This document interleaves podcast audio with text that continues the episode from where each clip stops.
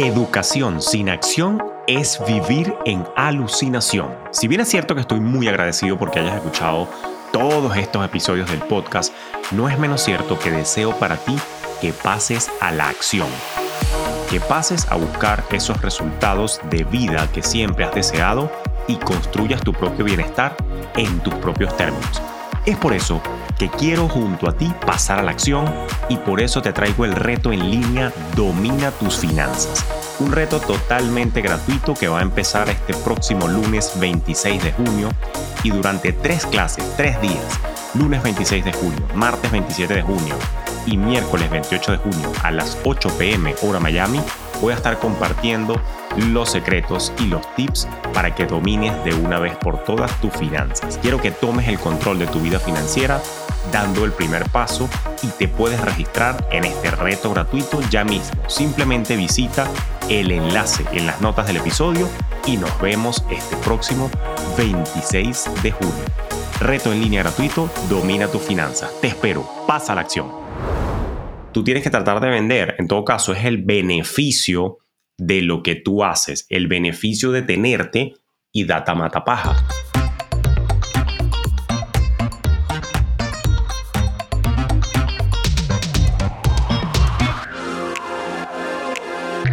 ¿Qué tal? ¿Cómo está la vaina? Te doy una bienvenida a este nuevo episodio de Despierta tu Finanzas Podcast. Como siempre, una hemorragia de placer vale estar aquí contigo y poder darte valor para que construyas tu vida en tus propios términos. Como siempre, te saluda Julio Cañas, conocido también en redes sociales como Julio Finance y como consultor, educador y conferencista financiero. Estoy aquí justamente para seguir impulsando tu crecimiento, tu bienestar y tu paz financiera a través de las bioneurofinanzas, porque quiero que estés bien, carajo quiero que estés bien. Y el tema de hoy es importantísimo, porque fíjate, hablar de dinero suele ser una actividad extremadamente incómoda por aquello de las creencias, por aquello de los tabúes, por aquello de los preceptos y conceptos sociales que tenemos. Y sobre todo cuando uno va a pedir un aumento de sueldo es aún más jodido, porque al menos así me pasó a mí, así lo viví yo.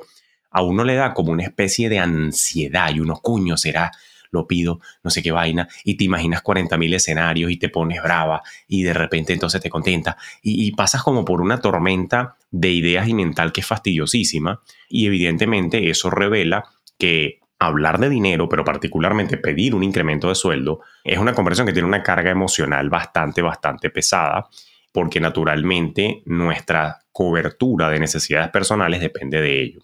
Y es por eso que vine a hacerte la vida más fácil, dándote una metodología sencilla para que tú puedas negociar con éxito y puedas hablar con soltura al momento de pedir un incremento de sueldo. Pero antes de continuar, como siempre te digo y te pido por favor que si el podcast te ha sido útil y le has encontrado valor, dale amor. Acuérdate que un rating tuyo, 5 estrellas en Spotify, o un rating y un review en Apple Podcast Inclusive si te suscribes, le das like y comentas, si nos estás sintonizando a través de nuestro canal de YouTube, esto permite que otras personas inteligentes como tú puedan invertir tiempo y dar con nuestra propuesta valor para construir nuestro bienestar en nuestros propios términos. Esto impulsa el alcance, así que puedes convertirte en una persona embajadora de este movimiento educativo simplemente con ese rating review y por supuesto compartiéndolo también con seres queridos, familiares, colegas que estén abiertos al despertar porque no podemos obligar a nadie. Eso es una realidad. Y como siempre, te recuerdo con mucho cariño que para más contenidos y recursos que sumen a tu crecimiento, puedes visitar digitalmente nuestro primer centro de bioneurofinanzas en el mundo y por eso te esperamos en www.fintelhub.com. Visítanos ya y enriquece tu conocimiento de inteligencia financiera con todo lo que tenemos para ti. De vuelta al tema, fíjate que nosotros actualmente vivimos en un mundo como súper acelerado, las tecnologías, las nuevas tendencias de trabajo, y la verdad es que el único factor constante en la vida, entiende esa vaina, el único factor constante en la vida siempre va a ser el cambio. Cambian las condiciones económicas y por ende cambian nuestras necesidades. Pero lo que quiero que entiendas es que, dicho en criollo, el hecho de que la vida se esté poniendo más cara no hace que basar tu petición de incremento salarial nada más en tus necesidades sea una razón sólida o de peso para pedir un incremento. Esto suena medio contra natura.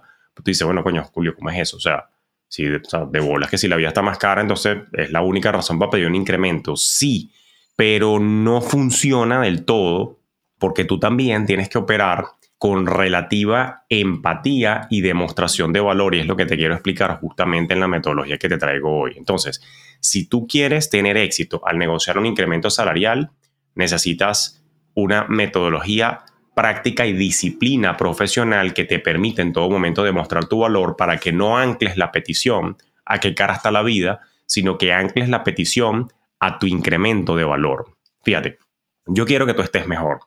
Y es por eso que te acabo de sintetizar un método muy sencillo. Vamos a llamarlo el método pedir. Así mismo, pedir un aumento, pedir un aumento salarial, pedir un aumento de sueldo. El método pedir que consta de cinco pasos. Paso número uno, prepara tu caso y argumentos. Paso número dos, evalúa el momento adecuado. Paso número tres, diseña la petición. Paso número cuatro, inicia la petición y paso número 5, reflexiona el resultado. Lo que quiero hacer a continuación es explicarte cada uno de estos cinco pasos del método pedir. Empecemos. De nuevo, solicitar un aumento y hablar de dinero suele ser intimidante, pero yo no quiero que sea así para ti. Por eso te voy a dar un framework o una metodología de trabajo, la metodología pedir, para que puedas pedir entonces tu incremento de sueldo sin problemas, de una manera sencilla y al estilo Julio Finance, estructurado paso a paso. Entonces, fíjate, vamos con el paso número uno. Prepara, de ahí la P, prepara tu caso y argumentos. Lo primero que quiero que hagas es sencillo. Tienes que preparar una lista de tus logros en los últimos seis meses, en el último año. Recuérdate de esto, esto es una frase que, que aprendí por ahí. Data mata paja. Data mata paja.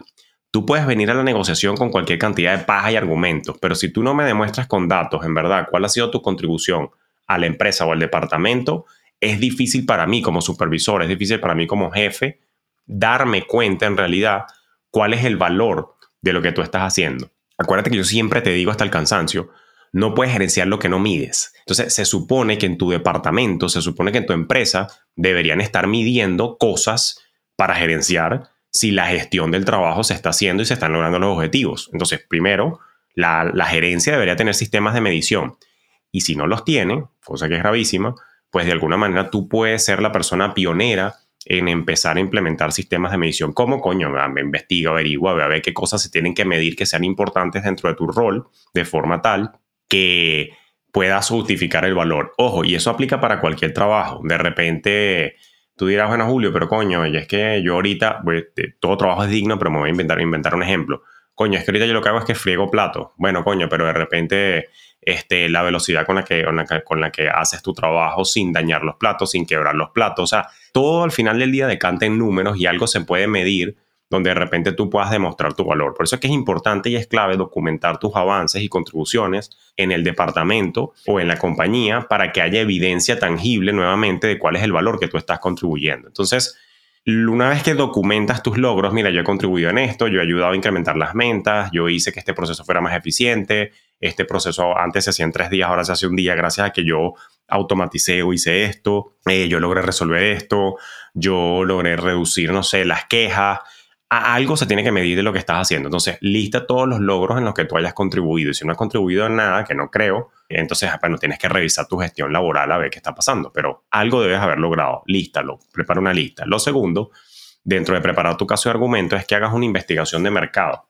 Básicamente, tú quieres establecer cuál es el rango salarial en tu rol, en tu industria, en la ciudad donde tú vives, ¿no?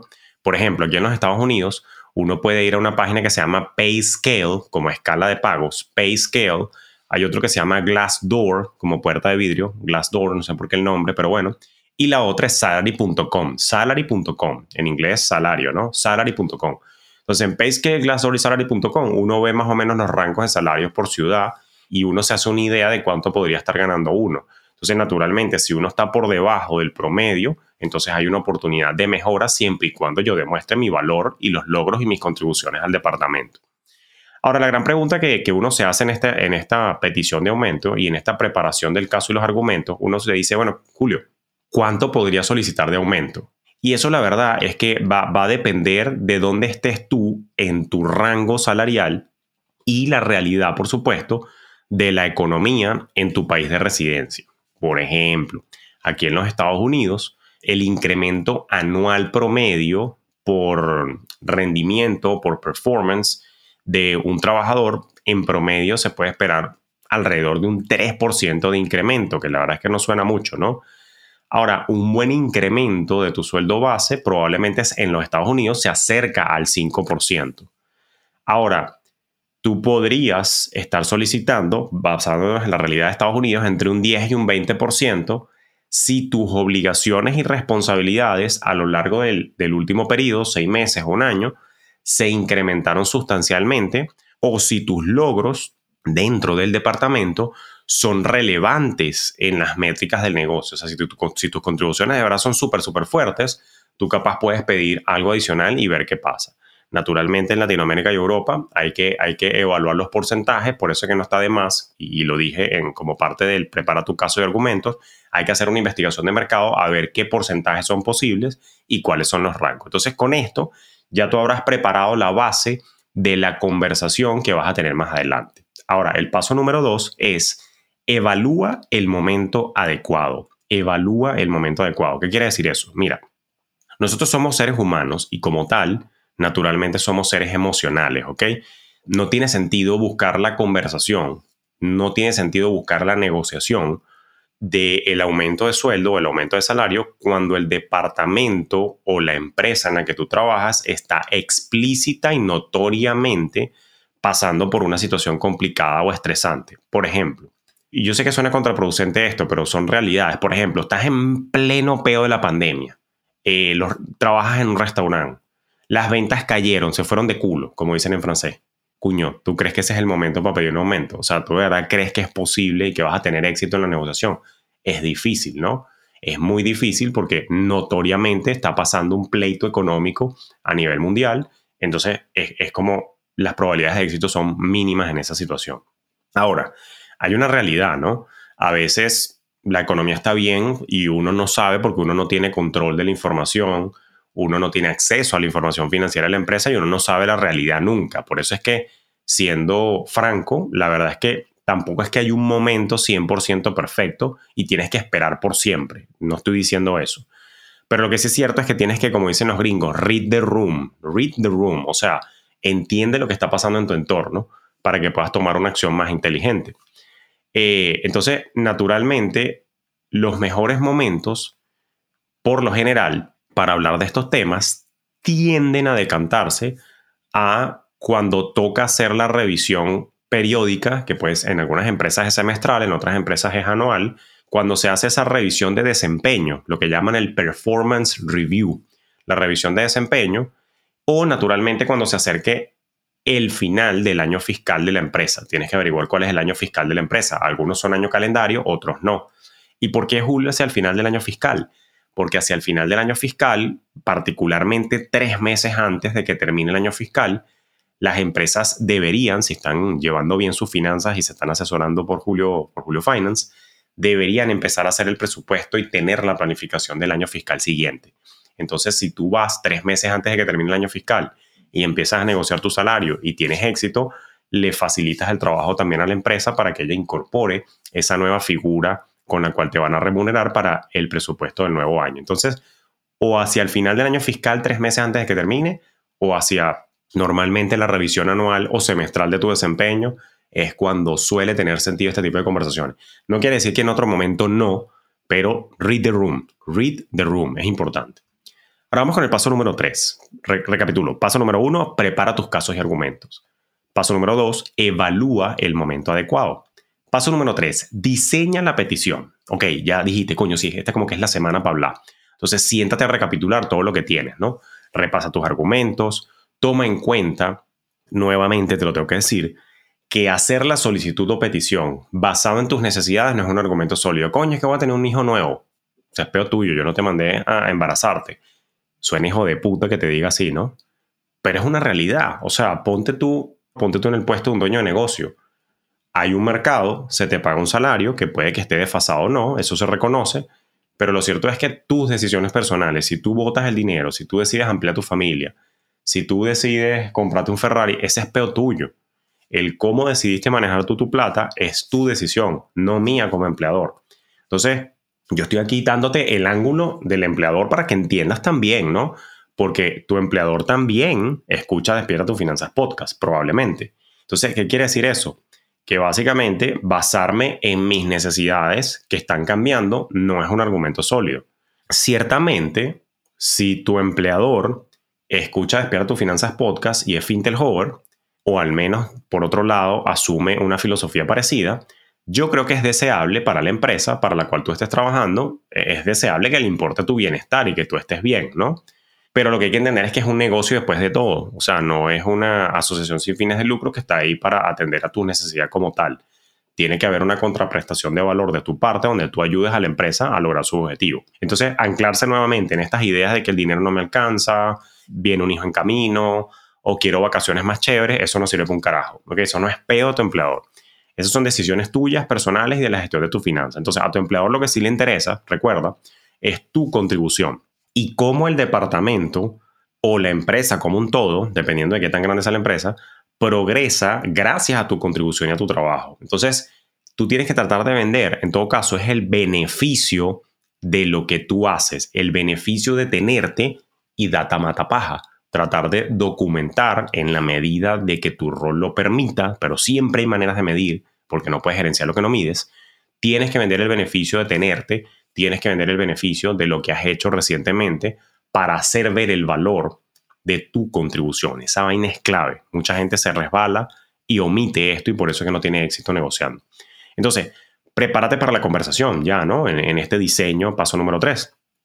Comunícate con educación y asertividad al momento de hacer la petición, que es lo que vamos a hablar luego en el paso, en el paso 4. Es importante que en el paso 4, cuando inicies la petición, solicites la reunión, paso número 4, inicia la petición, solicita la reunión y entrega tu propuesta después de la reunión por escrito, le hace por email, con el soporte de tu desempeño, los rangos salariales de la investigación que hiciste, y la, la propuesta de incremento que tú estás solicitando, ¿no? Evidentemente, cuando una vez solicitas la reunión, básicamente lo que tú estás esperando es que te digan, bueno, sí, vamos a reunirnos tal día a tal hora y tú llegues a esa reunión. Entonces, cuando se esté ejecutando la petición, hay, hay un par de cosas que te, quiero, que te quiero comentar. Lo primero, trata de evitar, esto tiene que ver más que todo con programación neurolingüística, psicología, mercadeo, técnicas de persuasión, ¿no? Trata de evitar palabras débiles en tu comunicación, sobre todo cuando estés hablando. De hecho, ahorita te voy a compartir, escribí por aquí un, como un guion de cómo pedir el aumento o cómo arrancar la conversación. Pero te doy el tip, fíjate. Evita palabras que suenen débiles, como yo creo que me merezco, eh, yo siento que pudiera estar ganando más, no, yo pienso tal cosa. Eh, solo, eh, ¿sabes? Ese tipo de cosas transmiten un poco de inseguridad y tú necesitas es asertividad y firmeza en tu comunicación. Entonces, es importante hacer un trabajo preparatorio antes de ir a la reunión en el que tú conectes con el merecimiento.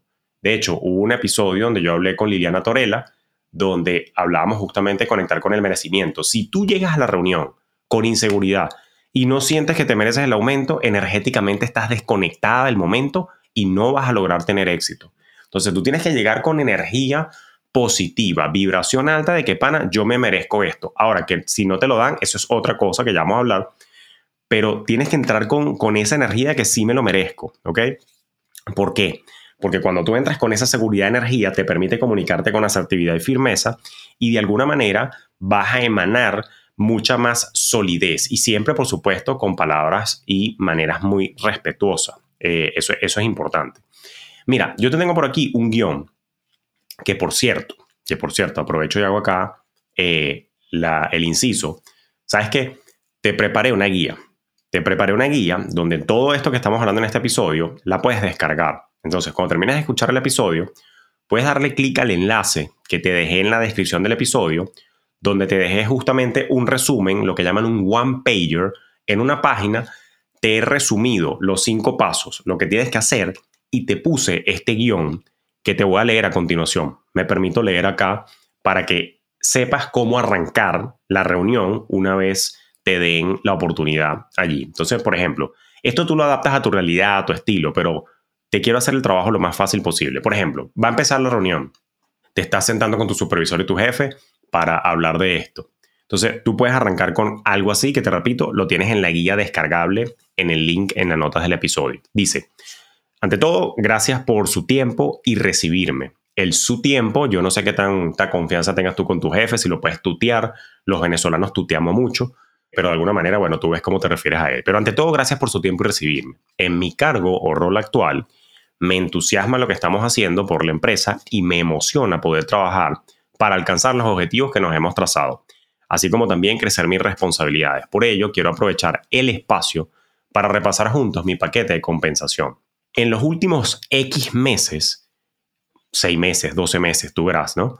He apoyado al departamento en varias iniciativas que han impulsado al avance de la empresa, tales como, se supone que tú hiciste una lista de tus logros y los proyectos en los que participaste. Entonces ahí tú vas a mencionar los proyectos o actividades claves en los que tú hiciste contribución y vas a continuar. Y tuve la oportunidad de sumar o lograr y vas a listar los logros en los que sumaste. Mira, reduje el tiempo de procesamiento, reduje las quejas de los clientes, incrementé las ventas, ayudé a que este proceso fuese más fácil. Tienes que tener todo listado y continúas, ¿no?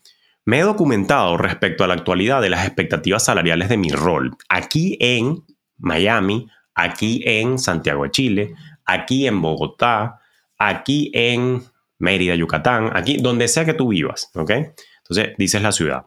Entonces vuelvo. Me he documentado respecto a la actualidad de las expectativas salariales de mi rol aquí en Miami, en mi caso, en nuestra industria y observando los rangos actuales, sumado a mi tiempo en la empresa o a mi antigüedad, mi experiencia y mis habilidades junto a las contribuciones antes mencionadas, le solicito que consideremos un incremento de mi salario, siendo un incremento del X por ciento, el, el porcentaje que tenga sentido en tu mercado, lo que parece ser razonable con base a mi investigación.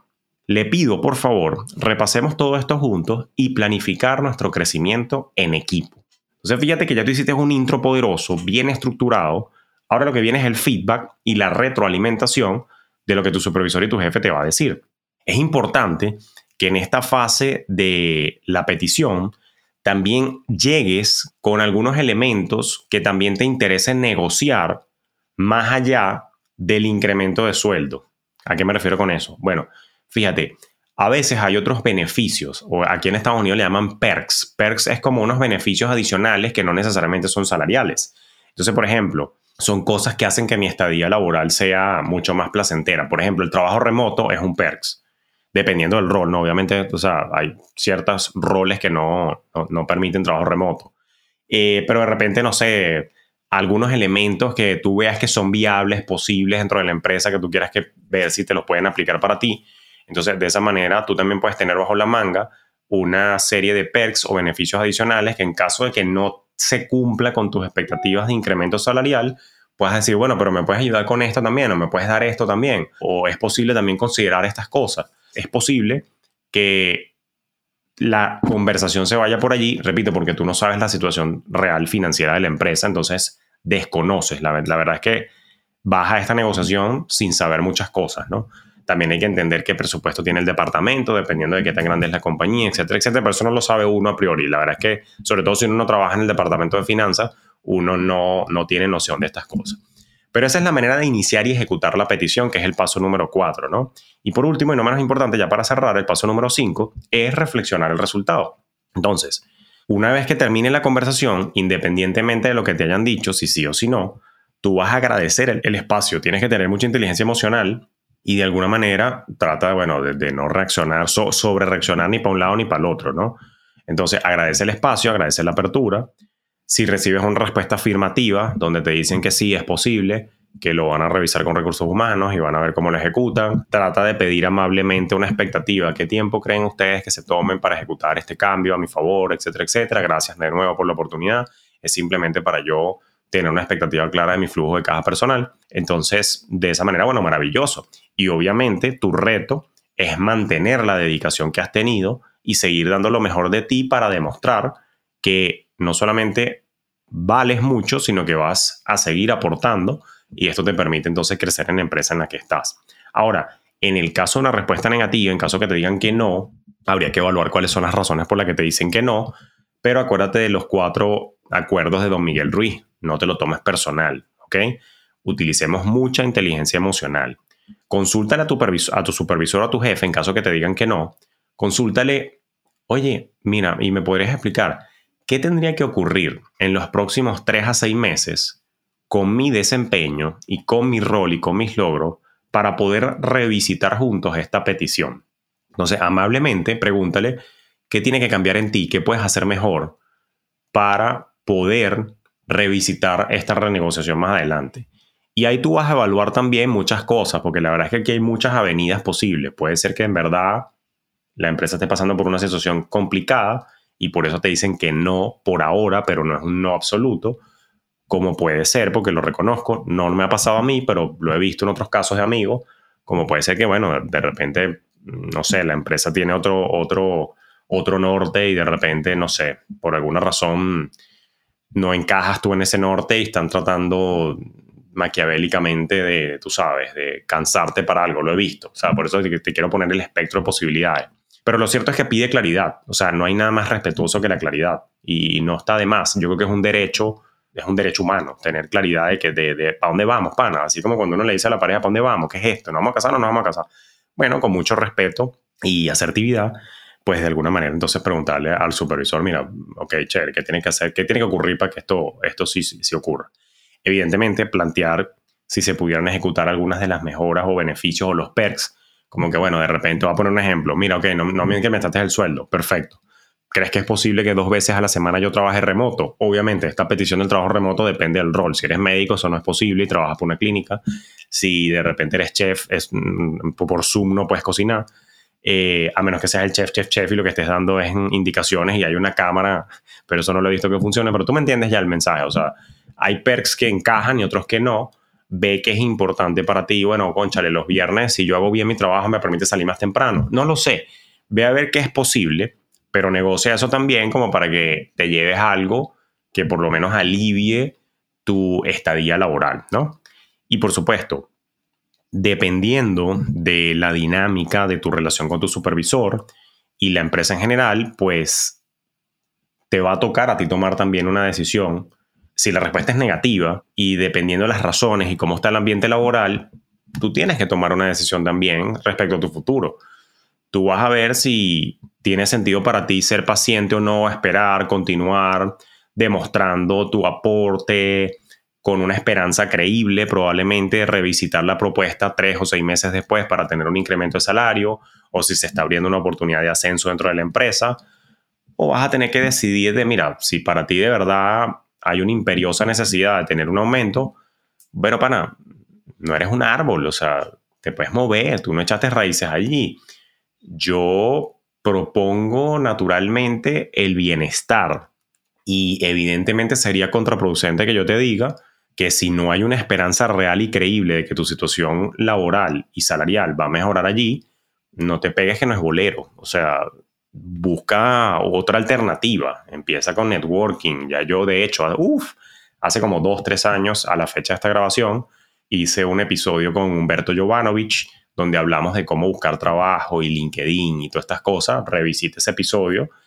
Y te recuerdo, se dijo en ese episodio, que para buscar nuevas oportunidades no es nada más cuando la necesites. Tienes que estar en constante networking, en constante contacto con tus pares, con tus colegas, con tus amigos en caso de que surja la necesidad. Entonces, es importante que reflexiones si vas a querer seguir allí o si tienes que irte por otra, por otra ruta para que estés mejor.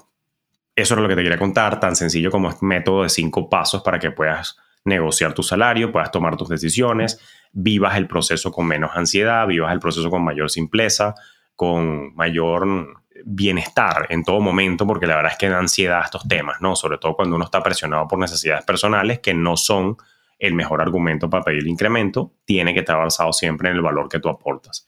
Y eso ocurre a todo nivel. Dicho eso, quiero amablemente recordarte que te sinteticé estos cinco pasos y te sinteticé el guion de arranque de la petición en una guía one pager, una sola paginita súper sencilla. La puedes descargar simplemente dándole clic al enlace que está acá en las notas del episodio para que tengas el método pedir. Y bueno, si lo pones en práctica, por favor no te guardes el resultado. Ve a las redes sociales. En este momento Instagram no está mi comunidad más fuerte a la fecha de esta grabación. Julio Finance y cuéntame cómo te fue. Por lo pronto, no me resta más que desearte un próspero, productivo, pero sobre todo enfocado día para que sigas manteniendo un alto nivel de rendimiento que permita demostrar tu grandeza y tu valor y siempre que conectes con el merecimiento, pues no hay límite para la construcción de tu bienestar. Te quiero mucho y nos escuchamos y nos vemos en un próximo episodio.